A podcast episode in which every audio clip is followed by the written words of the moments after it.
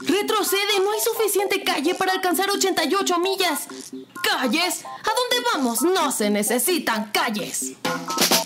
Esto es 4 DeLoreans, podcast de cultura pop y viajes en el tiempo, transmitiendo con 1.21 gigawatts de potencia.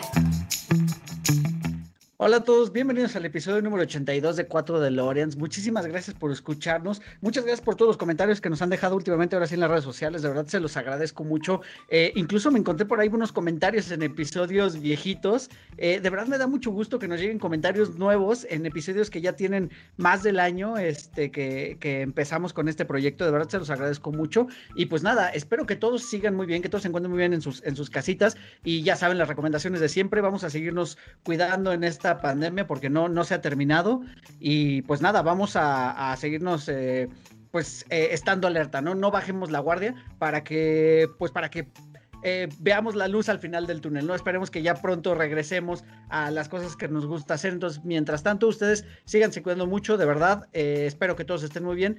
Y pues el día de hoy vamos a platicar eh, bueno, primero que nada voy a presentar del otro de la pantalla porque ya lo vieron luciendo una hermosa playera de Ricky Morty con Pickle Rick, que está por ahí mi amigo Fidel. ¿Cómo estás, amigo? Bien, Eric, ¿cómo estás tú? Todo bien, amigo, muy, muy bien. Aquí ya listo para hablar de este tema que, que es un tema, eh, creo que es un homenaje, una oda a lo ñoño, una, una oda y, a la cultura pop en sí. Eh, y bueno, pues qué mejor persona para hacer este homenaje que que el mismo, pues, eh, ícono pop como es Steven Spielberg, porque el día de hoy nos vamos a ir al DeLorean y nos vamos a ir un par de años para atrás para viajar a 2018, cuando se estrena esta película, Ready Player One. Ready Player One, que es una película que está basada en una novela de la cual yo no había escuchado hablar hasta que empezaron a sonar como pues las noticias y a salir los trailers de esta película. Y pues por lo que entiendo, eh, creo que está, o sea, únicamente está como basada, pero, pero está bastante eh, separada, digamos, la trama de la película de la trama del, libro, ¿no? E incluso he escuchado a personas que han leído el libro y visto la película y que, les ha gustado más la película, ¿no? A diferencia de lo que pasa generalmente. Este, en esta ocasión he, escuchado comentarios de gente que ha gustado más, que se ha el personaje. Te perdí. Steven Spielberg aquí un conjunto de, de, eh, pues de homenajes visuales sobre todo, ¿no? Y nos da una clase de dirección, o sea, de cómo hace una buena dirección, porque además, eh, pues mezcla varios estilos de dirección, ¿no? En, en, toda la trama. ¿Por qué se te ocurrió este tema, amigo? ¿En qué eh, me dijiste que recién la acabas de ver, ¿no? Mira, ¿por qué se me ocurrió? Digo, tiene un DeLorean, para empezar. es, es una película que, como bien dices, es un homenaje a toda la cultura pop, como antes del 2020, más o menos, bueno, dentro de la trama de la película, porque recordamos que hay como una, caen ahí unas, eh, unos problemas que tiene la humanidad y vamos, como que retoman la cultura que dejaron a partir de ese cambio, de ese parteaguas que ahorita se ve increíblemente bien con lo de la pandemia. Eh, también se me ocurrió porque es un juego de video grande y es como una representación de lo que estamos viviendo actualmente, de que estamos bien metidos en la internet, súper clavados, ¿no? Entonces, este, como que todos los temas que, que, que, toca, o más bien que quiere como, como aludir, pues son temas de los que hablamos aquí. Es una película que es, muy retro, es muy retro cultura pop. Digo, vemos guiños a Vaselina, vemos guiños a, esta fiebre de sábado por la noche, vemos guiños a juegos de video, ¿no? A Mortal Kombat, a Street Fighter, a, todo lo que, a todo con lo que crecimos que nos llegó del país vecino, ¿no? Entonces, este, pues la verdad es que yo quería verla, eh, te estaba platicando antes de grabar, yo la quería ver en el cine cuando salió, pero pues, por una u otra razón, fue cuando yo me cambié para acá, para Playa del Carmen, entonces mi, cabeza estaba más en, sobrevivir a, quedarme aquí que ir al cine, pero ahora que la vi en Amazon, pues la tuve que consumir y la verdad es que me encantó y sí quería pedírtela porque vamos, todo lo que, todo, de, todos los personajes que aparecen, pues reconocí a, a, la gran mayoría, ¿no? Porque aparte, claro. Eh, habla de, toda la cultura pop gringa y está genial. Claro, Claro, claro, y bien, bien mencionas, o sea, de lo que va Ready Player One básicamente es eh, un futuro distópico, bastante distópico en realidad. Eh, año 2045, si no me equivoco, es el, año que mencionan. Y este, y precisamente, ¿no? Vemos que pues la gente está absorta en esta tecnología y en este mundo virtual, porque pues digamos que el mundo ya se fue prácticamente al, carajo, ¿no? Prácticamente lo vemos eh, un mundo muy a lo Blade Runner. De hecho, desde ahí empiezan las referencias, ¿no? O sea, ya quien ya vio la película y que no la ha visto, este, por lo menos debe de tener un poquito entendido, porque sí son muy famosa por ahí, porque está plagada de referencias por todos lados, ¿no? Y desde el inicio, o sea, esta, esta secuencia inicial de la película, cuando nos muestran esta ciudad que es eh, Columbus, Ohio, que nos la muestran en un plano como aéreo, viendo que no son edificios, sino es una ciudad de, de, de casas rodantes, de trailers, uno sobre otro. Eh, contenedores de, de contenedores también, exactamente, y como, como que sin seguir ningún orden específico. Eh, y, si lo comparamos, es un poquito muy parecido al inicio de Blade Runner, ¿no? De Blade Runner de Ridley Scott, que también nos muestra un plano de la ciudad, de una ciudad ya súper poblada, con muchísimos edificios, eh, y vemos más o menos la los mismos movimientos, ¿no? O sea, desde ahí ya vemos como las referencias que hizo Steven Spielberg para esta película, ¿no?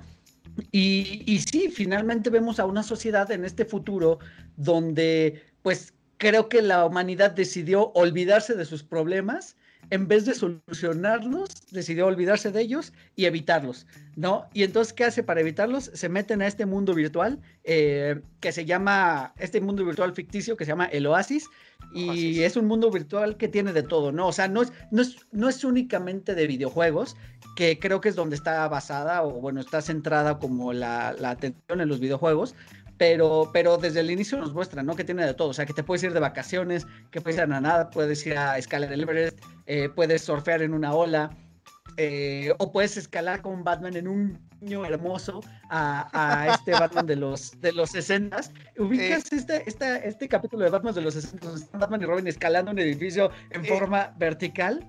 Sí, y, y aquí vemos un poquito eso, ¿no? Sí, sí, sí. Eh, hace guiños a, a, todo lo, de la cultura, como lo, como lo decía. Y sobre todo, eh, se centra porque sí, es, un videojuego enorme, pero además la gente puede vivir de eso, ¿sabes? O sea, se monetiza justamente matando a otros en, batallas o en competencias. Y vamos, vemos que el valor del dinero ya no está en, en el duro, sino en, en, lo que es el dinero realmente que es virtual, ¿no? Y, todos, absolutamente todos, todos, aquí no hay como exclusión de, como de clases sociales de que no puedan entrar a, esta red.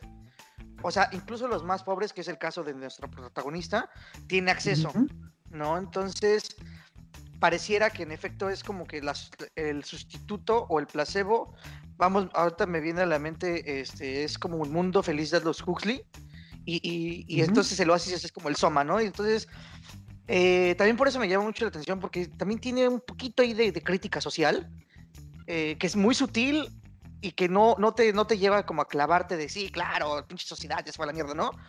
Pero sí te deja ver así como que, oye, creo que estamos un poquito mal y que tenemos que desconectarnos un poquito de la red, porque en efecto estamos muy metidos, ¿no? Muy metidos. Digo, casi todos, o, no quiero decir todos porque antes que no, pero casi todos tenemos una red social, al menos una, ¿no? Entonces desde ahí. Correcto.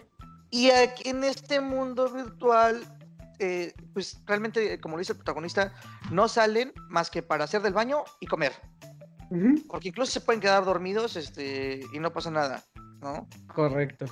Lo, que, lo que me llama también mucho la atención es que, como te dije hace rato, se monetizan ahí dentro, haciendo misiones, batallas y todo. De hecho, el, el padrastro de este chavo, pues, pretende comprar una casa, ¿no? Eh, y lo más, este, lo más increíble de todo esto es que si te mueres, te, te desmonetizas de, hacia cero, aunque puedes reiniciar con un nivel superior. ¿no? que, es lo, que es como la premisa. Pero sí, o sea, ese tema me llama mucho la atención. Claro. Y fíjate qué bueno que lo traes a colación, porque es verdad, eh, como dices, absolutamente todo el mundo está metido en este oasis, ¿no? En este mundo virtual, sin haciendo, este, sin, sin exclusiones de, clases sociales o de condiciones económicas, porque incluso con el, eh, con el más mínimo, o más bien con el mínimo equipo requerido lo puedes hacer, ¿no? Que es literal un visor unos guantes y listo, ¿no? Eso es lo, único que necesitas para entrar a este mundo virtual, ¿no? Obviamente hay mejoras, ¿no? Y quien tiene mejor equipo a lo mejor tiene mejores eh, experiencias virtuales, ¿no? Y, podemos hacer un poco el paralelismo, ¿no? Con, como mencionamos ahorita, con las redes sociales y con nuestro mundo eh, actual hoy, 2020 donde, pues igual, ¿no? Cualquiera con un celular puede pertenecer a este mundo virtual de las redes sociales por lo menos una Facebook, Instagram, Twitter, eh, Pinterest, lo que sea. Una por lo menos tienen.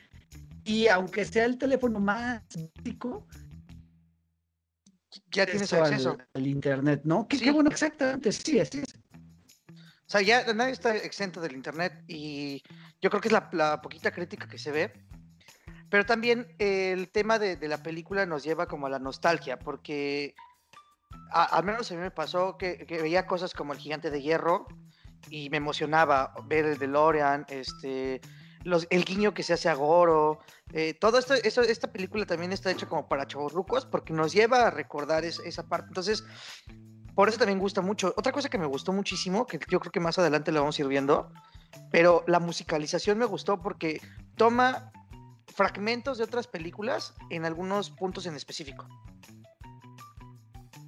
Hola. Sí, sí, es que te congelaste aquí, pero bueno, yo te sigo diciendo, o sea, no sé si lo notaste, hay, por ejemplo, cuando saca el, cubo este que retrocede el tiempo en un minuto, se escuchan los algunos toques de, cuando Marty McFly amanecía en su, en su cuarto. Así es. ¿No?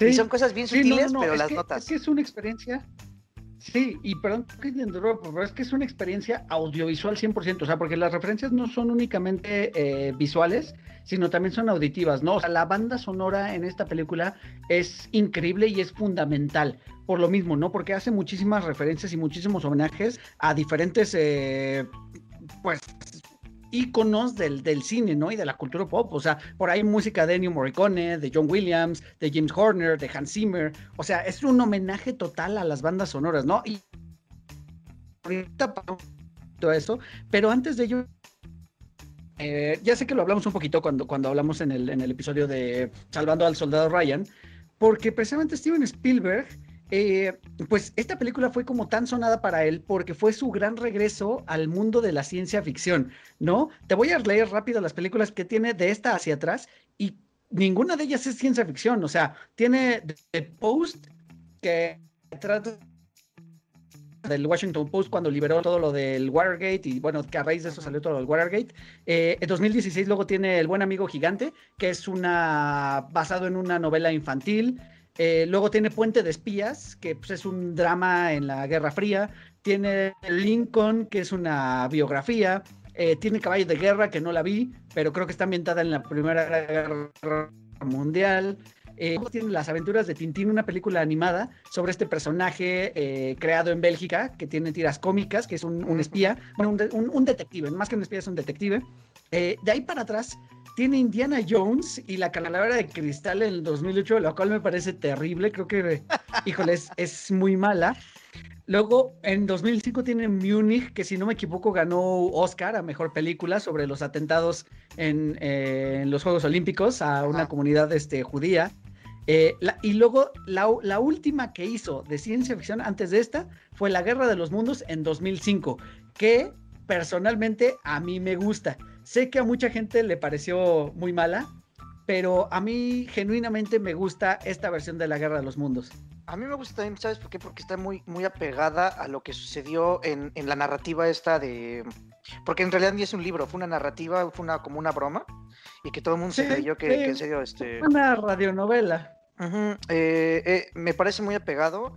Y sabes que a lo mejor no gusta porque así como pasa en la película, así pasó la radionovela, ¿eh? O sea, a lo mejor parecería sosa, pero pues es que así sucedió, o sea, se enfermaron los, los, los aliens y por eso les ganamos, básicamente. Así es. Coronavirus para los aliens. Eh, digo, yo te lo había platicado alguna vez, o sea, si vamos a, a, otro, a otro planeta, pues nos podemos morir de una infección tranquilamente porque pues no sabemos qué patógenos estén allá, o sea, claro. por eso se me hace como tan inverosímil que haya vida de, otros, de otra vida este, rodea entre nosotros los reptilianos y todo, se me hace muy inverosímil, porque digo, tuvieron que haber estado con nosotros desde hace mucho tiempo para que estén adaptados a, nuestra atmósfera y pues, a, nuestras enfermedades y a lo que comemos y bla, bla. O, o ya nos hubieran matado, como cuando llegaron los españoles al continente. Claro, o nos agarraron de esclavos, que bueno, no me quiero poner conspiranoico. no, es Pero bueno, teoría... esa fue Ajá, dale, dale, dale, dale. Hay, hay teorías que dicen que la, la, gran oligarquía que existe, porque si hay una oligarquía, son en realidad reptilianos y todos los demás estamos trabajando para ellos, ¿no? Sí, y sabes qué, de eso va un poquito la película Society, la cual Poli me recomendó y de la cual platicamos hace algunos episodios. Va más o menos con esa teoría, nada más que llevada al extremo y en chafa, en muy chafa. No la he visto, la verdad. Y, bueno, de ahí para atrás, pues ya eh, de la Guerra de los Mundos, eh, pues ya Steven Spielberg tiene La Terminal, La Atrápame si puedes, Minority Report, otra ciencia ficción bastante buena, que, no sé si la has visto, amigo, te la recomiendo, es la de, es de esta justicia, que es como una justicia evidente y pueden detectar los crímenes antes de que sean cometidos. Entonces tiene una policía especial y van y te detienen así antes de que cometas el crimen. Entonces, eh, pues descienden sobre todo los homicidios, es lo que más descienden en, el mundo. Está muy, muy interesante, esa me, gusta bastante. Eh, tiene inteligencia artificial. hablando está buena. Sí. filosóficamente hablando está buena porque, mm, bueno, si sabes que va a cometer el crimen y lo atrapas, entonces ya cambiaste el futuro y a lo mejor ni lo va a cometer. Entonces, ¿qué derecho tienes tú de meterte con la vida. Es muy, muy ético. justo, justo, y de eso habla, habla la película mucho. ¿eh? Te, la recomiendo que la veas si, si quieres lo platicamos en otro episodio porque está bien, bien interesante. va, que va, prometido, amigo. Eh, te digo, te, te, decía, tiene inteligencia artificial del 2001, la lista de Schindler, eh, salvando al soldado Ryan, y luego ya se vienen sus inicios 100% de ciencia ficción, ¿no? ET, Indiana Jones, Tiburón, eh, Hook, que bueno, es más bien fantasía, eh, encuentros cercanos del tercer tipo. O sea, es, este director es un genio del entretenimiento por donde lo quieras ver, ¿no? Y el gran mérito también que tuvo para esta película fue el conseguir las licencias de tantas y tantas y tantas cosas eh, pues que salen, ¿no? Y de, pues sí, o sea, las imagínate las regalías, que seguramente es de, no, la vas a usar Steven Spielberg, ten, te la regalo, es más, te pago porque salga mi producto en, en tu película, ¿no? Porque pues utiliza, creo que lo único, la única, o sea, utiliza cosas de Warner, de Universal, eh, de CBS, de ABC, o sea, utiliza un montón de, cosas de, de otras compañías, Nintendo, por supuesto, de compañías japonesas también de videojuegos, obviamente. Y creo que la única, ajá, lo único que no dejaron utilizar fueron cosas de Disney, porque no sale nada de Star Wars, por ejemplo. Hacen muchas referencias a Star Wars, pero nada físico. ¿No sale el del el halcón milenario? No, nada más lo mencionan. lo mencionan. mencionan al halcón milenario. Eh, sí, o sea, hacen como varias, o sea, incluso, por ejemplo, nuestro, nuestro protagonista, hay un punto donde trae el cinturón un láser como si fuera Han Solo. ¿Sabes? Mm. No algo que sea directamente licenciado por, por Star Wars. Es que esos guiños tan tan son, para muy clavados. Pues es que sí, oh, no, aparte de que sean para clavados, es que eh, eh, lo menciona por ahí el protagonista, es que la cultura pop no le puede pertenecer a una compañía. O sea, al final de cuentas, la cultura pop la, hacemos grande los que la consumimos, ¿no? Entonces, ya llega el punto en que pues no puedes ser como una compañía como Disney, que, que todo lo quiere así como súper exclusivo, porque pues no le pertenece al, pueblo al que se lo vas a vender, güey. O sea, al final del día, es que el pueblo no entiende el poder que tiene, pero no me quiero clavar.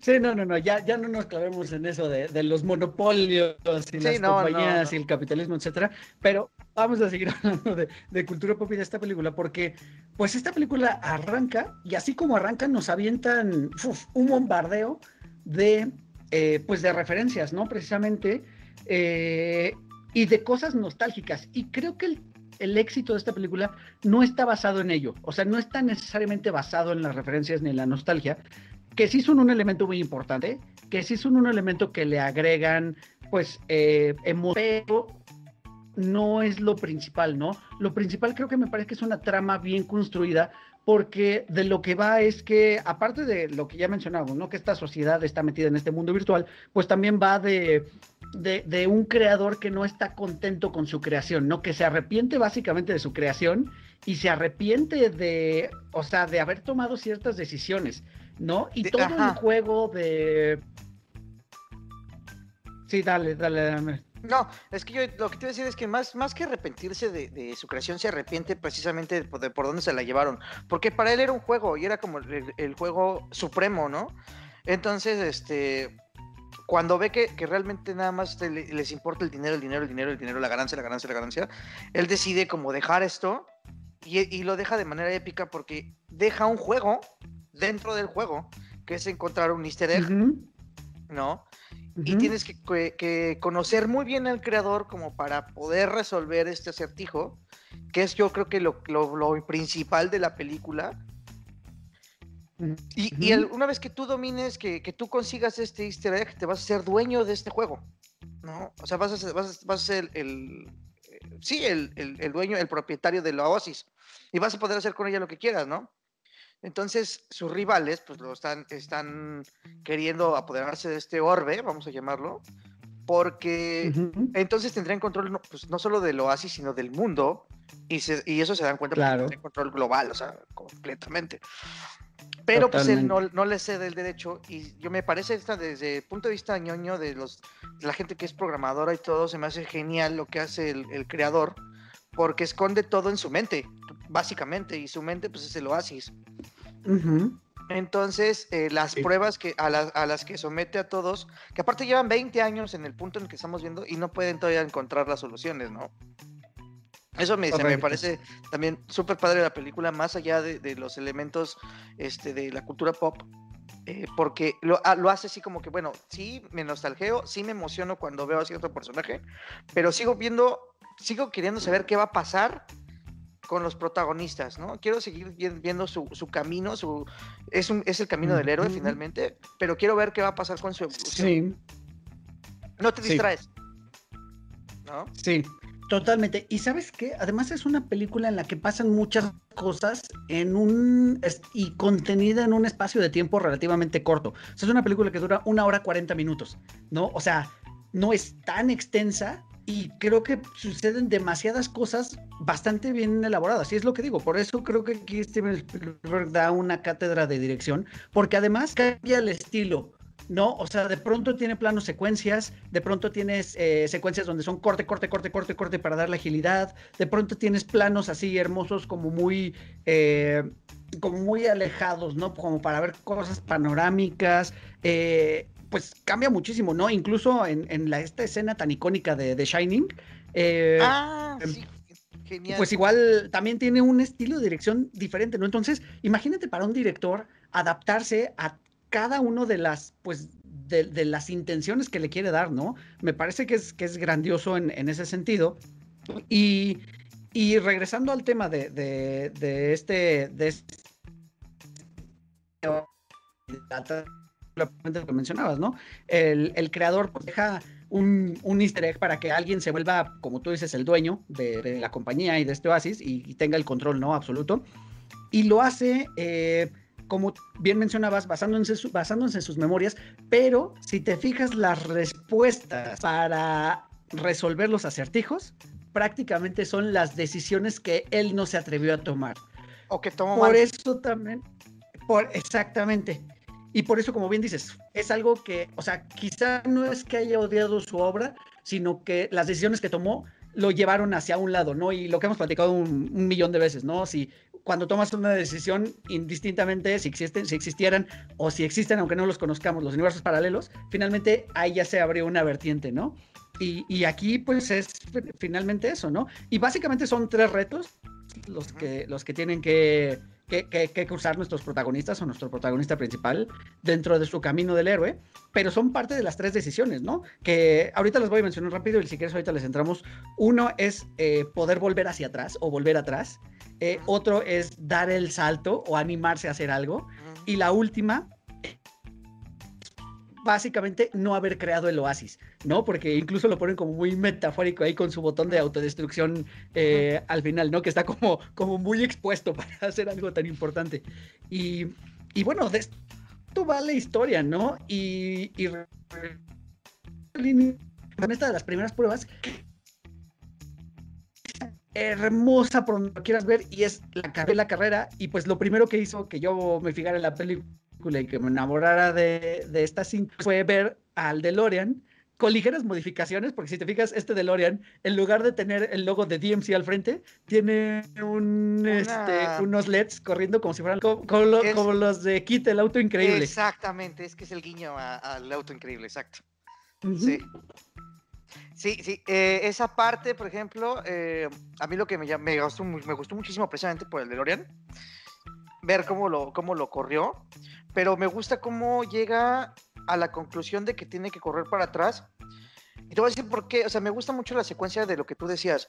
En esa película vemos también un plano completamente inverso, como que en películas donde son de realidad virtual, estás viendo la realidad y de repente se meten a, a la realidad virtual. Aquí no, aquí estás en la realidad virtual y, de, en los planos es como si te metieras en la realidad real, valga la redundancia, ¿no? Sí. Eso me llamó mucho la atención porque precisamente en el Museo de la Memoria de este hombre, cuando están viendo las galerías, en vez de buscar archivos como, como PDFs o así leer, pueden retroceder en el, en el recuerdo y ven el recuerdo vívido, tal cual, pero lo están viendo desde la realidad virtual, ¿no? Entonces eso me gustó muchísimo porque mm, te, te, o sea, te lo gira completamente, o sea, no estás viendo de afuera para adentro, sino de, adentro para afuera. Entonces, ya cuando, cuando él descubre que va para atrás, este, toda la secuencia de la carrera que se encuentran con King Kong, con, con el T-Rex de Jurassic Park. El T-Rex. este, y que, sale, que sale el Batimóvil, el Batimóvil de los 60s. El sale el, sale el Match 5 de Meteoro. Este, o sea, sale incluso no sé si la moto que trae Artemis es la de Tron, pero bueno, podría ser la moto de Tron. Yo preguntar, pensé que era la de Tron.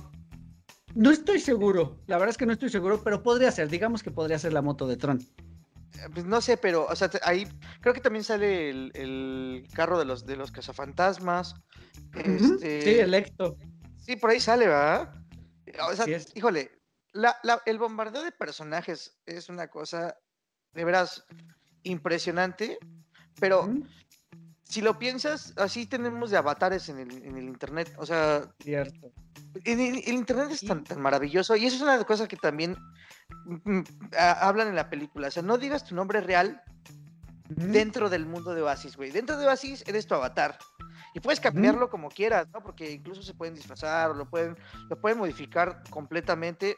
Y, bien dice, oye, no te enamores, o sea, bien puede ser un gordo que vive con su mamá y que está en el sótano. ¿No?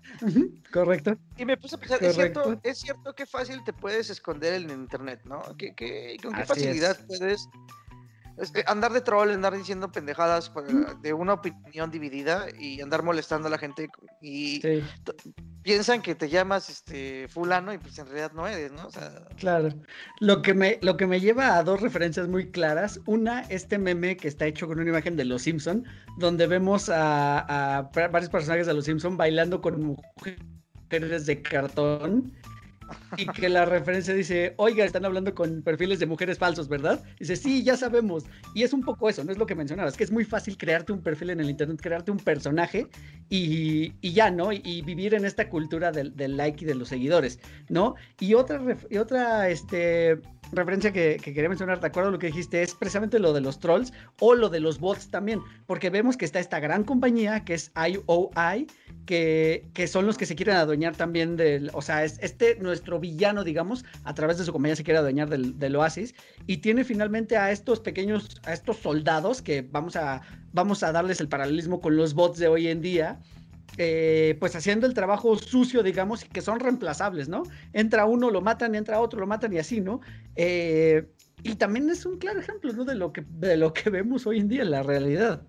Eh, que realmente estos no son soldados, son esclavos, porque acuérdate que tienen deudas con la compañía y por eso no pueden salir del. Pues es un gueto, en realidad, es un. Sí, es un campo de concentración al final. Total, del día. sí, porque porque compran su deuda, ¿no? Compran su, deuda virtual que se convierte en una deuda real y entonces físicamente tienen que permanecer en un lugar para estar conectados todo el tiempo a esta Todo el tiempo. a esta red. Ujú. Y aparte están, enca- están encadenados. A lo mejor no se ve una cadena como tal, pero sí se ven dispositivos que los tienen que los mantienen en una, ce- en una celda. Básicamente es una celda, ¿no? Sí. Este, bien, o sea, todo, todo este tipo de cosas que estamos hablando son las que me gustaron de la película. O sea, te dicen muchas veces, much- en, en varias ocasiones te dicen, eres un esclavo de la tecnología, güey. En muchas ocasiones te lo dicen. Y, y sin embargo lo aceptas como algo tan normal que lo disfrutas. Eso es lo, lo- lo- lo maravilloso también de esta película, ¿no? Y Sí. que dices, sí es cierto, soy un esclavo, pero está bien chido este pedo. O sea, me gusta, el consumo de esto me late. ¿No? Ujú. Eh, cada quien consume, y tenemos ya, ya, ya tenemos la, la- la libertad de consumir lo que queramos. Digo, entre comillas, libertad, porque me recuerda mucho al mundo feliz. O sea, realmente no eres libre, solamente tienes la oportunidad de consumir para que otro mundo, para que otro, o sea, eres el ganado de, de los que están arriba y finalmente ellos se cada vez se hacen más ricos. Y tú no vas a llegar a eso, pero pues disfrutas de tu vida eh, sin sentido comprando cosas, ¿no? Eso Sí. es lo que yo creo. Sí, sí, sí, no, no, no, está to- totalmente correcto y creo que, creo que en muchas de las películas eh, que tratan sobre la tecnología, esa es un poquito la analogía que se hace, ¿no? Que al final uno se vuelve esclavo, ¿no? Incluso lo hemos visto en Black Mirror, o sea, lo hemos visto en, ¿Mm? en- no lejos en Terminator, ¿no? Uno termina volviéndose esclavo de las máquinas o en Matrix o lo que sea. Matrix. Exacto, es, es a lo que nos lleva, ¿no? Un poquito eso. Y es, es como normal de la ciencia ficción, ¿no? Ir, ir hacia allá. Pues normal de la vida, porque, o sea, sí es cierto que hay pocas personas en el mundo que tienen los recursos para, para poner, no sé, un parque temático, para hacer un hotel, o sea, hay pocas personas que en realidad viven la vida eh, con libertad de que se pueden ir a Egipto un mes y luego regresan a México y se hacen ricos otra vez y se van a Alaska otro mes, y, pues tú le estás chingando, porque pues eh, tú mañana te vas a ir a trabajar, yo también, y vamos a vivir nuestra vida eh, Claro. En nuestra clase mediera tranquilamente y vamos a pensar que somos felices. Pero bueno, eh, nada más es la analogía, porque también es cierto que está muy cabrón que, que, que de la noche a la mañana alguien que se haga rico va a tener la conciencia de decir, no, vamos a liberar a la humanidad, no, porque la gente que se hace rica de la noche a la mañana se vuelve loca, o sea, lo hemos visto con un, un montón de veces. ¿no? Sí, así es. Entonces, es, esta es la analogía de la película y sin embargo te deja como que siempre el, el mensaje que típico de estas películas de de todos modos puedes cambiar tu vida, ¿no? Porque lo logra el, el- el protagonista, ¿no? Ujú. Eh, Cierto. yo creo que por lo menos te deja la esperanza que, que ese, ese placebo de que todo puede ir para mejor. El- lo que sí te digo, lo, se hace disfrutable la película, porque si no te clavas y si no estás tan, tan en, este, en este rollo, eh, puedes observarla, analizarla, filosofarla y disfrutarla y seguir tu vida este, con un toquecito de, de- reflexión y también con un toquecito de diversión. ¿no? Totalmente. No, totalmente, totalmente. Y este.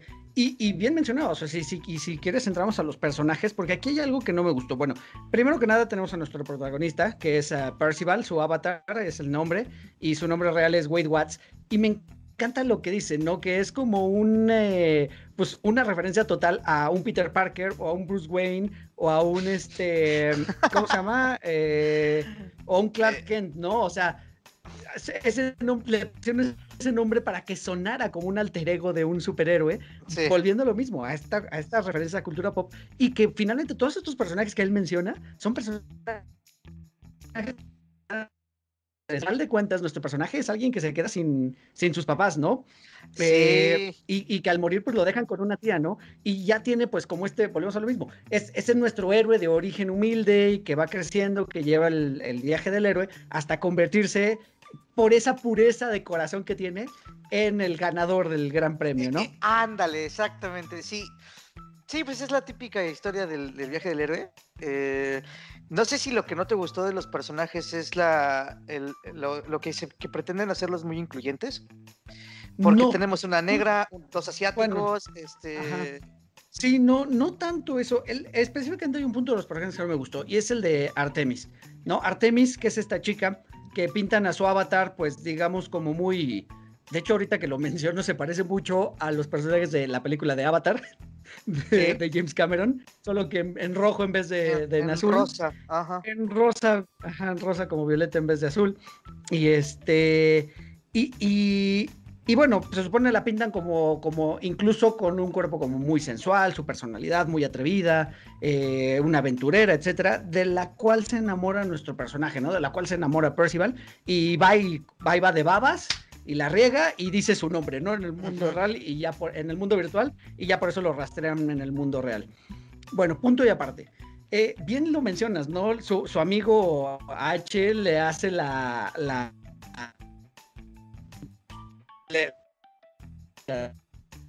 amor de alguien mundo virtual, porque como tú lo dijiste, podría ser un gordo de 130 kilos que vive en el sótano de su madre, ¿no? Y lo cual me lleva un recuerdo. Ubicas, hay una película con Bruce Willis donde, donde prácticamente no sales de tu casa, tienes una silla con unos controles virtuales y desde tu silla con controles virtuales a quien mandas a la calle es a un robot. Ah, ¿no? Sí, y este robot se puede parecer a ti o no, o, se puede parecer a quien tú quieras. ¿no? y hay un, no me acuerdo cómo se llama. Donde hay una, donde hay una chava como en un, pues como en un table, una bailarina, y, resulta que la bailarina al final es un gordo así, este, que no sale de su casa, etcétera. Bueno, me regreso al, punto de lo que yo quería mencionar. Cuando le hace esta advertencia hecha a, su amigo, pues le dice, podría ser cualquiera, ¿no? No deberías enamorarte de alguien en el mundo virtual. Y creo que trataron de hacerlo así en la película, pero lo enfocaron mal, ¿no? Porque ya cuando se conocen físicamente, eh, Percival, o sea, Wade y Artemis, que su nombre real es Samantha, Samantha dice que, que en algún momento le, mencionas que te podrías decepcionar de mí, haciendo referencia a que no es bonita, ¿no? Digamos, no es, no es bonita en, en el mundo real. Y pues creo que la chava es bastante guapa, ¿no? O sea, digo, volvemos a, no es la belleza espectacular de Hollywood, ¿no? Pero es más bonita, ¿no? Lo que tiene es un lunar. O sea, un lunar como un poquito grande en la cara. Y exacto, y ese es su defecto del cual está avergonzada. Eso es lo que no me gustó. O sea, creo que realmente pueden haber aprovechado para poner algún otro tipo de personaje femenino que quizá no encajara con, con, los estándares de belleza. Así de fácil, ¿no? Es lo único que no me gustó y creo que es por lo que no me gusta ese personaje. Ah, ok. Yo pensé que te ibas. Porque es que el tema de que de la inclusión, que me parece un tema muy importante, pero de repente el mensaje está mal, mal escuchado o está mal enviado, no lo sé. Pero sí tenemos a dos asiáticos, este, a H, que parece que, bueno, es un estereotipo y a lo mejor me va a sonar muy mal, pero parece que es lesbiana, o sea, porque se ve muy machorra, pero es un estereotipo, ¿eh? No me, no me bombarden, o sea, discúlpenme, es nada más mi percepción. Este, y como que este tema es como que sí se vio evidente, como que vamos a ser incluyentes, ¿no? Eh, a mí los personajes, creo que lo que me decepciona un poco es que los asiáticos en la vida real sí son asiáticos. Digo, no, güey, o sea, ahí sí, yo creo que también pudiste haberle cambiado un poquito. Cierto este, Porque sí se vio el estereotipo muy cabrón, pero pues Steven claro. es un hombre ya muy hecho. Entonces, claro, claro. uno es un samurái y otro es un ninja. Ajá, sí. Es como que, aunque el ninja, fíjate que, que hacen un, cambio chistoso. El niño Shao pues es chino y, y el, los ninjas son japoneses. Entonces, este, ahí sí no, pero sigue siendo un estereotipo, sigue siendo un estereotipo. Este, yo creo que es la crítica que le hago a los personajes y que de repente evolucionan muy rápido y, no nos damos cuenta de eso, o sea, de repente se unen. Pero lo ves venir desde el principio, ¿sabes? O sea, como que ellos son los cuates y que ya más incluyen a Artemisa, ¿no? Y sabes que yo creo que me hubiera enfocado un poquito más en lo personal, pero pues yo no soy Steven Spielberg, en, en, hacer, en hacer hincapié en lo de la rebelión, ¿no? Porque Artemisa tiene su grupo de rebelde que está en contra de Oasis y como que no se ve tanto la presencia de un grupo rebelde, ¿no? Como que de repente más bien ella se une a, al grupo de, de, Percival y digo, bueno, pues como que entonces ya no. Y además, ¿sabes qué? Que no se siente como una resistencia como tal, ¿no? O sea, se siente como, como niños tal cual. Ajá, sí, no, no, exacto, eso, eso voy, o sea, no, no sientes la resistencia, ni siquiera ves que es como una, como un actor rebelde, porque pues pareciera que se la pasan también chido en el oasis, ¿no? O sea, conocen las discos y conocen todo esto que donde pueden ir a divertirse y todo, entonces, pues qué tan rebelde, pues tampoco eres muy tan rebelde, ¿no? Claro, claro. Sí, no. Bueno, y, y por último también, eh, creo que tenemos al final un villano a este Nolan Sorrento que es un villano un poquito deslavado, un, o bueno, un bastante deslucido en realidad, es un villano medio pusilánime también, este, que pues realmente es un hombre de negocios, él ve la vida como un, como un negocio y, su única motivación es como el rencor, ¿no? Que le tiene hacia, hacia, hacia Halliday, que es el, creador, eh, ¿sabes? Y como esta envidia, ¿no? De, que es el creador, que él, que él pues creció, digamos, con ellos, porque cabe mencionar que él fue como su pasante en algún momento. Y, vaya. que le preparaba el café. Sí, y vaya, esa es como, esa es como su motivación principal, ¿no? Entonces, está como que medio ñe, o sea, ni siquiera es el malo de Malolandia, ¿no? De soy muy, muy malo, ¿no? Entonces creo que está un poquito deslucido. Digo, no es que la película necesite de un villano como tal, ¿no? Porque el, el, objetivo es otro, ¿no? Pero siempre debe haber un antagonista, ¿no? Y, y, recordemos que a nosotros nos gustan muchísimo los, los villanos. A mí en lo particular soy, soy muy fan de los villanos y de los antagonistas. Y este me parece bastante, pues sí, como bastante olvidable. Porque además, además es este, es, es interpretado por Ben Mendelssohn, en, Rogue One hace a un gran villano. O sea, en la película Rogue One de Star Wars hace al director Krennic y puta, no, o sea, ese señor, o sea, es, es un líder militar que sí te da miedo, o sea, que sí impone y que impone su autoridad. Eh, ¿Sabes? Digo, por, por, lo que no, es culpa de él, ¿no? Si no es culpa de que el... El personaje así es, ¿no? Soso. Soso. Exacto. Es, que es un malo por ser malo. Lo que, lo que yo no, nunca supe es si, si su avatar era Superman. Su avatar es como un Superman, pero mezclado, o sea, él al ser un hombre de negocios y al no estar como tan metido en la cultura pop, que es por eso por lo que es el antagonista, entonces mezcla a Superman, pero Superman de traje como si fuera, como si fuera el alter ego de, de, de Superman, o sea, como si fuera un Clark Kent, pero sin el traje, ¿no? O sea, con la fuerza de Superman, pero con el traje de Clark Kent, no sé. Pero sí Tiene ahí algo raro. Sí, sí es, claro que es. Sí, claro, claro. Pues sí, me acuerdo cuando va a ver al, tipo este, a su sicario. Este, este iRock. Ajá, que se le prenden los ojos. ¿Qué? ¿Qué? Perdón, quiero, quiero mencionar a iRock rápido, porque iRock me parece también como, como la mano derecha del villano, pero creo que lo hace muy bien en su papel de, o sea, a él, si te fijas, a él nunca lo vimos en el mundo real, ¿no? Pero se nota por cómo se comporta en el mundo virtual, se nota que es un ñoñazo. Es un ñoñazo, sí, Es un ñoñazo. Sí, sí, sí. Porque cuando, cuando presenta el, el, el, no sé qué de Orso Books, o no me acuerdo cómo se llama, y que lo repite así como, como con grandilocuencia, ¿sabes? como queriendo ser haciendo mucho énfasis, ¿no? En, pues sí, como, como luciéndose como le gustaría lucirse a un ñoño. Sí, claro, sí. Fíjate que sí, lo iba a mencionar. iRock, fíjate que es el, es como el perro faldero del malo de una peli, de, la película. Eh, y este, digo, este, este malo es malo por ser malo. Es malo malito. O sea, es, es, malo, como dices, por, porque me quiero desquitar. Y, y, soy aparte bien menso, porque pues él no tenía ninguna conexión con la cultura pop, ninguna. O sea, tenía que tener un grupo de asesores diciéndole que qué contestarle a, a, Percival, porque no tiene ni idea de qué decirle, ¿no? Entonces, es ahí. Y, y, me llama la atención que sí es como que la venganza porque le llevaba el café y no se lo sabía si era parte de todo. Y que cuando le quería dar un consejo, el otro güey decir, no, güey, o sea, tú cuando vas por leche yo vengo con queso, güey, no, o sea, ¿qué me quieres recomendar, cabrón? O sea, eso me, es lo que yo creo que es lo gracioso de este, de este malo. Y que aparte cae en lo torpe. Pues es un malo torpe. Cierto. Tiene poder, tiene poder. Es que es, es, el vivo ejemplo de que los pendejos no tienen, no tienen por qué tener poder. Este, de veras, porque a mí me da mucho, mucho miedo la gente. Totalmente de acuerdo. pero me da más miedo un pendejo con poder. Oye, se le ocurre, se le ocurre del estómago, o sea, del estómago lo saca completamente. Cuando ya descubre quién es Percival, matar a, matar a su madrastra, matar a su tía. y a no sé cuántas personas más. Y, ajá, porque ni siquiera él sabía que ni siquiera él estaba en su casa.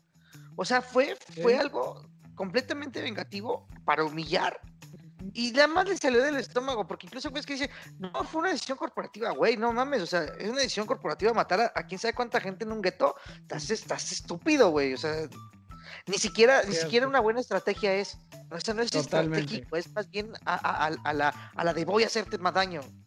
Así es. Así es, así es. Sí, es donde se desluce nuestro, nuestro villano, ¿no? Aquí que al final se desluce todavía más, ¿no? En el momento, momento final al que vamos a llegar en un ratito más. Pero quisiera pasar ahora a la, a la que creo que es la escena clave o la escena más bonita de toda la película, que es este homenaje a The Shining, al resplandor. Ah, no, porque, sí, claro. porque incluso desde que descubre, o sea, desde cómo descubren a qué película tienen que ir, es hermoso, ¿no? Porque la referencia es eh, la obra que, que, que es odiada por su creador, ¿no? Y, y bueno, para, para, para todos es bien sabido que a Stephen King le encantan todas las películas que hacen de sus obras, por más mala que sea, todas, todas le encantan. Hace poquito vi en Netflix la de Into the High Grass eh, o La Hierba Alta, Ajá. que es una novela bien, bien padre, bien interesante, y la pusieron en Netflix hace un par de meses, si no me equivoco, y la vi, la película es terrible, pero bueno, todas esas le encantan, ¿no? Este, la torre, la torre oscura, que también fue un fracaso de taquilla, un fracaso cinematográfico, a, a Steven Spielberg le encantó, ¿no? Pero esta, The Shining, que para mí es la mejor película que se ha hecho de una obra de Stephen King, a Stephen King no le gusta. Porque sí, estoy de acuerdo. No tiene que ver con la novela. Hay muchas cosas que cambian. Pero La cambió por independientemente de eso, sí, pero independientemente de eso, es la mejor película basada en una historia de Stephen King. Sí, además que eh, eh, aquí pasa, pasa lo que pasó, y lo, y lo mismo le pasó a Kubrick con Naranja Mecánica. El autor de Naranja Mecánica odia la película de Naranja Mecánica porque no transmite nada, nada de lo que viene en el libro. O sea, Sí. nada más. No, es que ni siquiera el No. traje es el mismo. Este, lo de la leche no lo explican nunca. Este, lo del, por ejemplo, lo de la, lo de la escena donde, donde golpean al, al hombre este que queda para- parapléjico en el libro es mucho más cruda. Violan, a- Sí. violan, a- o sea, está horrible. Pero no tiene nada que ver la película de, de- de- de Naranja Mecánica con el libro. Entonces el autor también está cagado en madre con, con Kubrick. Pero, Pero- Kubrick es así, o sea, Kubrick lo, lo hacía así, o sea, Claro. más bien No, y es que como obras separadas, creo que son grandes. O sea, Y es tanto las que- novelas, por un lado, como las películas, por otro, creo que son grandes obras. O sea, aunque sean por separadas, son grandes, grandes obras. Y es que eso es una cosa, aquí voy a hacer un gran paréntesis, es una cosa que los consumidores también tenemos que entender. He estado viendo muchos comentarios de que odian a... a- me voy a dejar tantito, te me regreso. Dale, dale, Este, He dale. estado viendo muchos, muchos comentarios de que odian el, el live action de Mulan. Porque no está mucho, porque, güey, no iban a hacer la, la película de Disney, de, o sea, la, la- la animada, no la iban a hacer en personas, o sea, era una historia completamente diferente, todo el mundo lo sabía.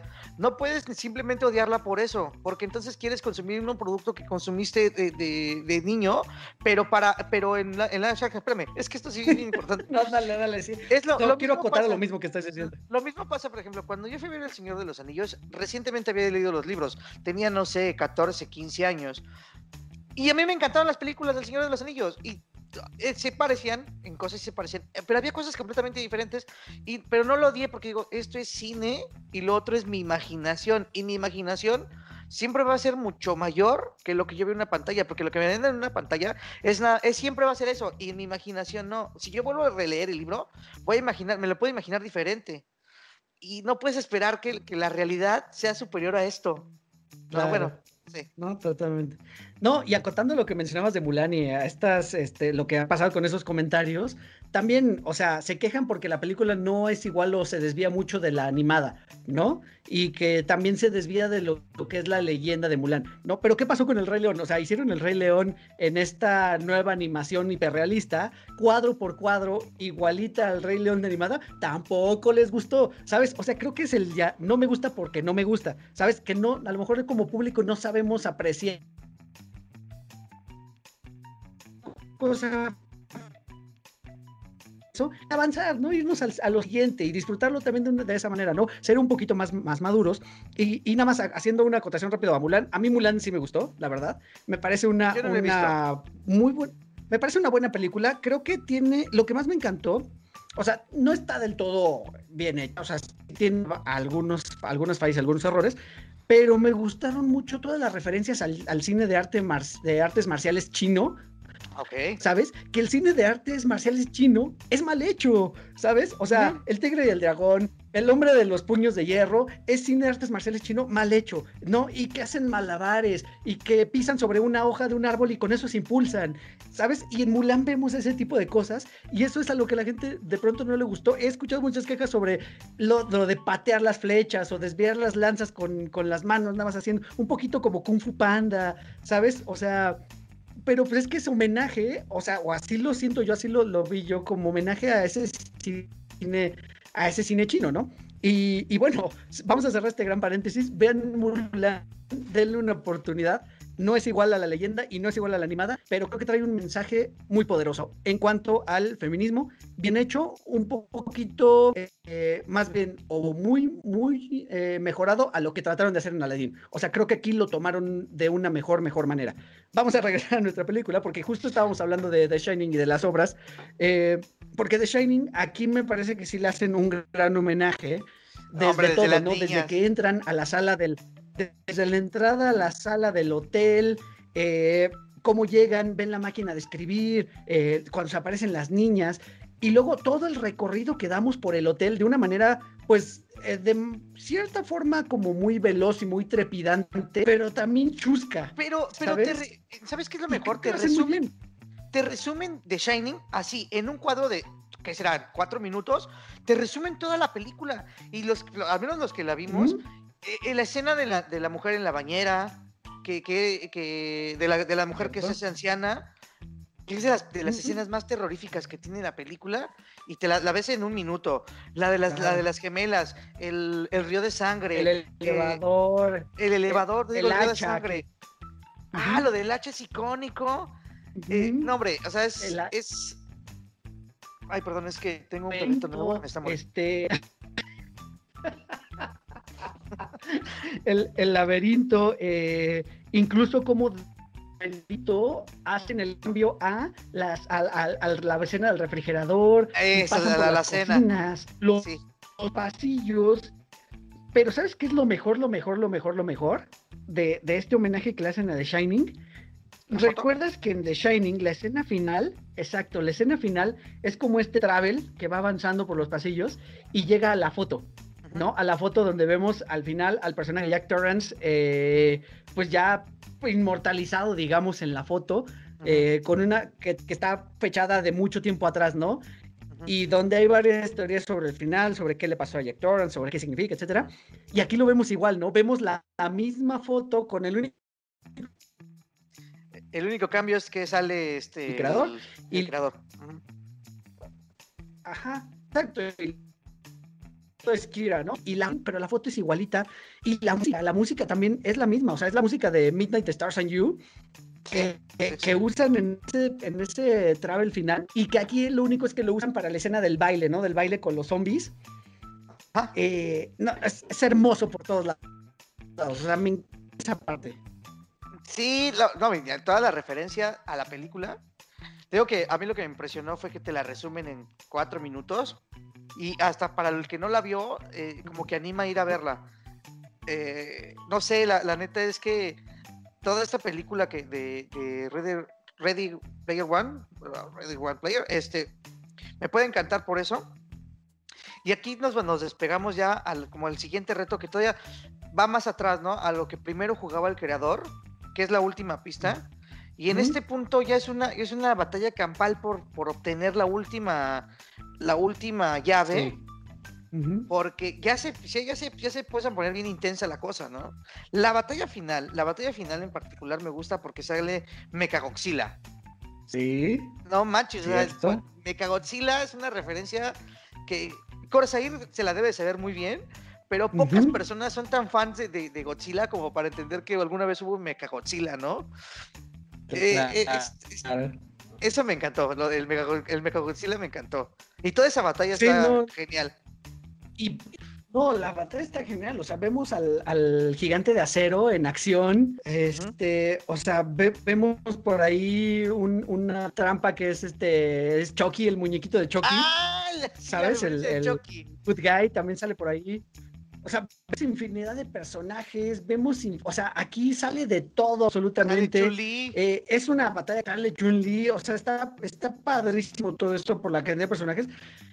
Y también es una batalla que se desarrolla digamos, también de forma frenética, o sea, pasan muchísimas cosas en muy poquito tiempo, que es imposible, o sea, el que diga que cachó todas las referencias en la primera vez que la vio, y la verdad es que no, no, le creo. Oye, hablando de la primera vez que, que la viste, quisiera nada más retomar algo, y de lo que hablabas hace un momento, que aquí empezamos con la película, digamos, en un mundo real, luego la mayoría es mundo virtual, luego real, luego virtual. La primera vez que la vi, esos saltos me parecieron como, como bastante incómodos de pronto, como que me costó trabajo acostumbrarme a diferencia, o sea, a esa diferencia entre lo real y lo virtual, ¿no? O sea, porque digo, las animaciones están muy bien hechas, pero siguen siendo animaciones, ¿no? Cuando brincas a lo real, pues dices, ah, eso es a lo que estoy acostumbrado. Esta película la he visto varias veces, ¿no? O sea, la vi en el cine una vez, luego la fui a ver a un autocinema, luego la vi una vez que la descargué de la Bahía Pirata, eh, luego ahora la vi en Amazon, o sea, sí la he visto, la he visto en la tele, unas seis veces fácil la he visto. Y creo que con cada vez que la veo, esos brincos entre, entre animación, o sea, entre CGI y realidad, cada vez los tomo con más naturalidad. No sé si te, si te ha pasado o si te pasó este efecto yo solamente la vi, yo solamente la he visto una vez y venía reflexionando un poco sobre eso. Eh, es que eh, en este mundo virtual que, que, está en el internet, que es la Oasis en este caso, eh, me puse a reflexionar sobre. Hay una teoría de cuántica que la, la, física cuántica nos ha demostrado que mientras más partículas encontremos, parece que hay una todavía más pequeña y todavía más elemental. Y cuando encuentras esa partícula elemental, Entonces, ¿a qué voy con todo esto? Que hay una teoría que dice que mientras más partículas elementales encontremos, vamos a descubrir que en realidad lo que estamos viviendo son digitalizaciones. Es decir, unos y ceros, unos y ceros, unos y ceros, que se son los mundos virtuales. Entonces, si esto es así, pues estamos viviendo una simulación. Estamos viviendo una simulación por computadora. Entonces, estos cambios que se hacen, que yo también lo noté, que de repente dice, ay cabrón, ya están en la realidad virtual o están en, en, este mundo. Sobre todo me pasó en la biblioteca, porque cuando se acercan a, a la pantalla, de repente te salen y estás en lo real y de repente recuerdas, ah, cabrón, no, pero están en la, en la oasis. Entonces el brinco cuesta trabajo de entender en qué, en qué punto de la historia estoy. Pero sí es cierto, entonces, y si esto es virtual, mano, así debería ser, así debería funcionar el universo. Pero me puse ñoño, o sea, nada más te lo digo por, por explicarlo, porque pareciera que el, que, que el universo es una cosa virtual. Sí, no, no, no, no, y está bien, amigo, porque te digo, finalmente, además creo que también en algún lado lo he leído, que el, el cerebro humano cuando ve algo que tendría que ser falso, pero se ve muy real, siente confusión y siente incluso repulsión. ¿No? Es por eso también de pronto que en, y lo, explican mucho cuando son películas como de androides y eso, que por eso de pronto los androides causan cierta repulsión porque parecen humanos, pero no pero terminan de ser. que no lo es. Ajá, sabes que no lo es. Entonces, es, es, un poquito eso y creo que va relacionado, ¿no? Pero bueno, vamos a regresar a, nuestra historia de la película porque finalmente viene este último eh, pues viene este último, esta última batalla donde ya finalmente vienen algunos sacrificios, eh, incluso el sacrificio del Iron Giant me recuerda mucho al sacrificio de la galleta gigante en Shrek tercero, cuando...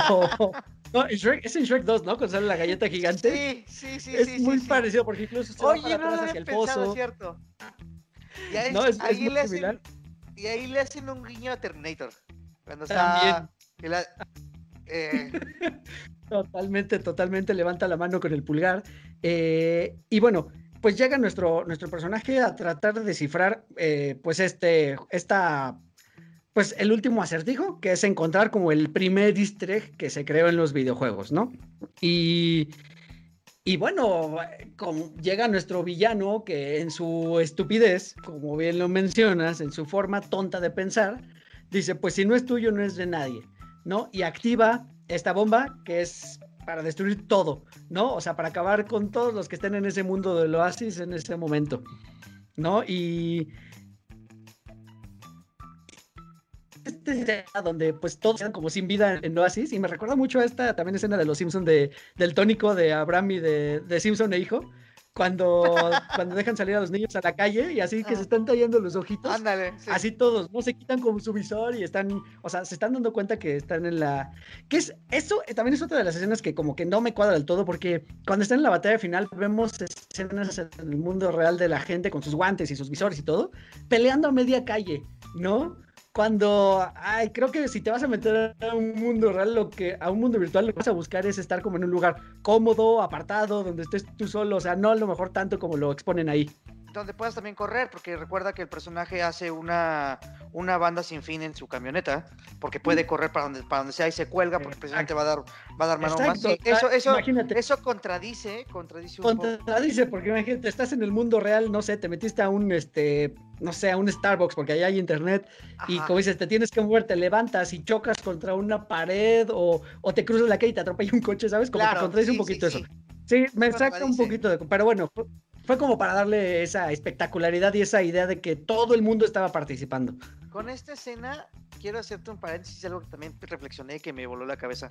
Hay otro easter egg escondido que nunca se menciona y es la moneda de la extra, de la extra life.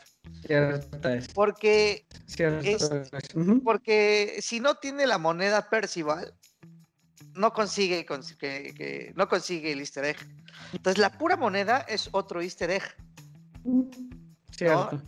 Que pareciera que nos dice como que tú eres el destinado, ¿no? Como que es, como que eres, eres el elegido para, ¿no? Como que ya sabemos que esto iba a pasar y, y- y por eso tenemos la extra life, porque si no la tienes, pues no, este, no, pues no consigues el objetivo que es el, el huevo. Y aquí hay eh, otra, como otra contradicción, porque se supone que en cuanto él firmara el contrato, sí iba a ser dueño, pero resulta que eso también es una prueba. Claro. ¿no? Y él se da cuenta porque conoce muy bien la mente del creador. Y entonces consigue el huevo. Y en esta escena donde se lo está entregando me encanta porque sí es como un anciano que olvidó dónde guardó algo bien importante, ¿no? Y me gusta mucho Así es. sí, y hasta, hasta habla lento y así súper cansado. Se y- distrae. Ajá. así. ya cuando le entrega el huevo, yo me quedé con la duda de si estaba vivo. Para mí está vivo y más bien nada más hizo el muerto. Ah, yo creo, no, yo creo que sí está muerto. Yo creo que sí, ¿Sí? falleció. Sí, yo creo que sí. Este, y bueno, venimos a esta, a esta escena final que me parece que también es, o sea, es como interesante porque ya explican como toda la motivación del, del- del creador, por qué hizo el mundo, por qué las decisiones que tomó mal. Aquí se explican muchas de las cosas, de, de las decisiones que, que tomó mal y que está arrepentido de ellas. Y, y termina como muy bonito, ¿no? Incluso, incluso hasta, hasta conmovedor, ¿no? O sea, vemos que incluso conmueve a nuestro personaje que cuando se quita el visor está, está este, con la lagrimita, porque lo conmovió tanto que, que sí, ¿no? Que pues le, le aflojó todo.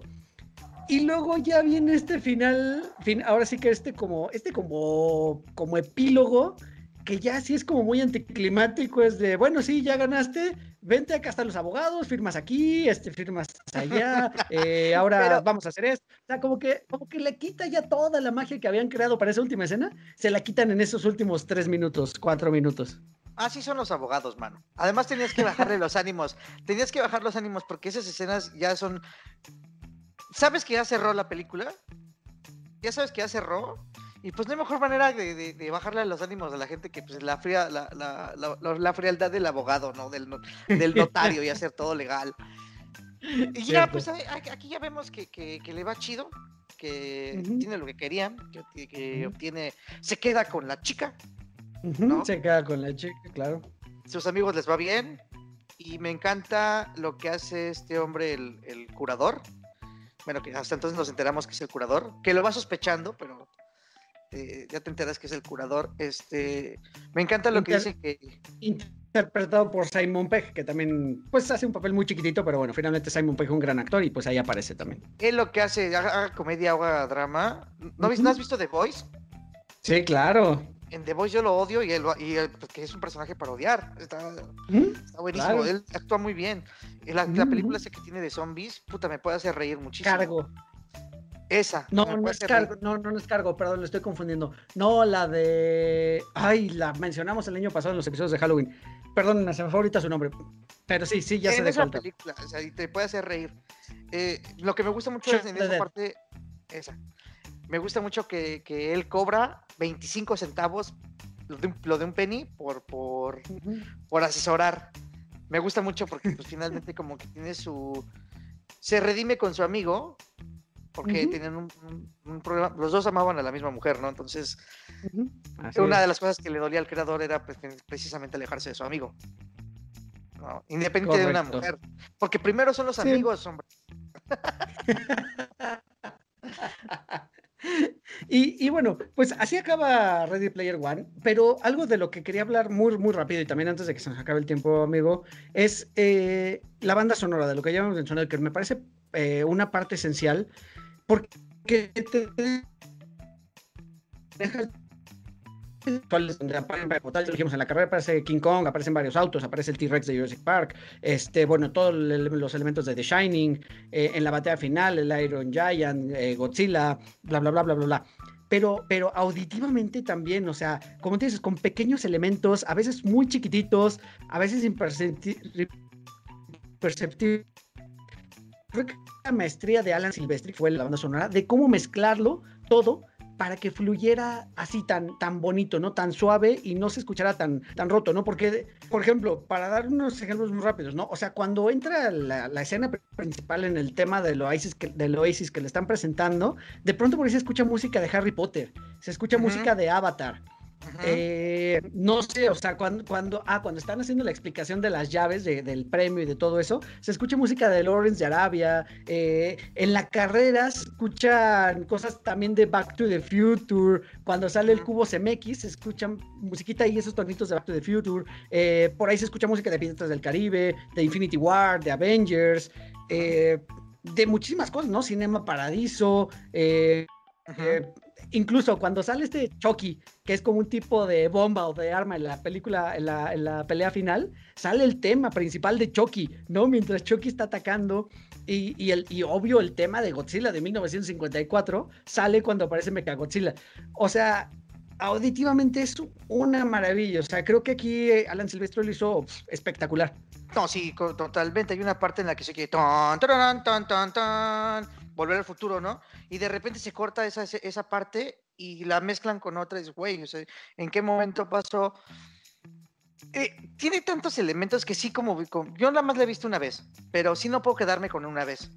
O sea, yo creo que es una película para repetirla.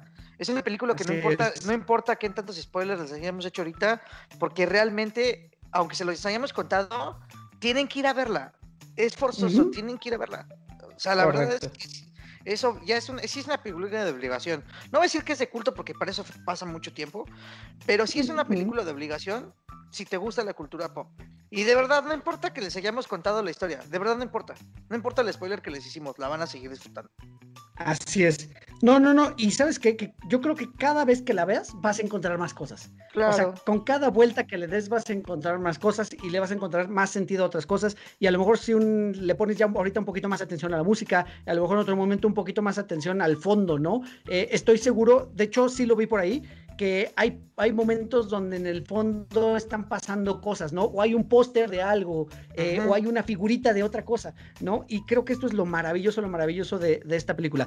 Tengo pendiente de leer el libro, sí lo quiero leer, por ahí lo, voy a buscar y cuando lo lea, pues ya haré después esa, esta pequeña comparativa a ver qué hay. No que no creo que valga la pena porque creo que esto es maravilloso. Así como está este producto, quedó no es muy caro, cuesta 300 pesos en Amazon, si no me equivoco, lo vi por ahí. Este, yo también tengo ganas de leer el libro. Eh, no lo voy a comparar, como bien dices, porque no creo que tenga comparativo. Pero nada más quiero ver de dónde sacó la, idea este Steven Spielberg. Una cosa que quería comentar antes también que se nos acaba el tiempo. Eh, muchas de, los, de las cosas que vemos eh, en escena, como el de Lorian, pues recordemos que Steven Spielberg le dio muchas ideas a este Robert Zemeckis para, para crear eh, Volver al Futuro. era muy amigazo de Kubrick, entonces pues por eso también, bueno, es muy amigazo de Kubrick. Sí, de hecho, de, hecho Spielberg y Kubrick se conocieron en el set de, de The Shining. O sea, ah. Steven Spielberg fue al set de The Shining a, a, ver a Kubrick, tenía una cita con él y ahí se conocieron, ¿no? Entonces, pues sí, es, es un maestro referenciando a otro maestro del cine. No, y en parte estoy bien padre porque en vez de, que como que tengan una rivalidad, se andan ahí apoyando y hacen buenos productos. Este, este me gustó, lo recomiendo. Pocas veces creo que digo que, que, que algo me gusta tanto. El... Ah, y, y una cosa que quería comentar antes de que se me olvide. Hay un viaje en el tiempo y eso también la hace aún más épica. Es un viaje en el tiempo de un minuto, pero Cierto. en el tiempo. Cierto. Es correcto, siempre, es, es verdad. Es verdad, y siempre los viajes en el tiempo aquí nos van a interesar. Sí, de todas, claro, todas. Todas, Muy bien, amigo. Oye, pues muchísimas gracias por sugerirme el tema. La verdad es que me cayó como anillo al dedo. Es una película que me gu- gusta mucho, que, que no es tan, este, tan retro. Bastante. Ya lo dijo Fidel, vayan a verla, no importa todos los spoilers que les hayamos dado. Si ya la vieron, véanla. Si no la han visto, de verdad creo que la van a disfrutar, la van a disfrutar muchísimo. Y además, lo mejor es que está fácil de encontrar. Amazon Prime. eh, ahí la van a tener sin ningún, sin ningún problema. Amigo, de verdad, muchísimas gracias por tu tiempo, muchísimas Ah, gracias por el tema, muchísimas gracias por esta grabación. ¿Cómo te encontramos en redes sociales, amigo? Me pueden encontrar con mi nombre completo, Fidel Armando Jiménez Arroyo en Facebook. Me puedes encontrar como Fidel Arroyo en Instagram. eh, me puedes encontrar como Fidel Arroyo también en Pinterest, si no me equivoco. Y me puedes encontrar en Cuatro DeLoreans y en el grupo del Infernirijillo también de Facebook. Ah, y en Twitter como arroba Fidish.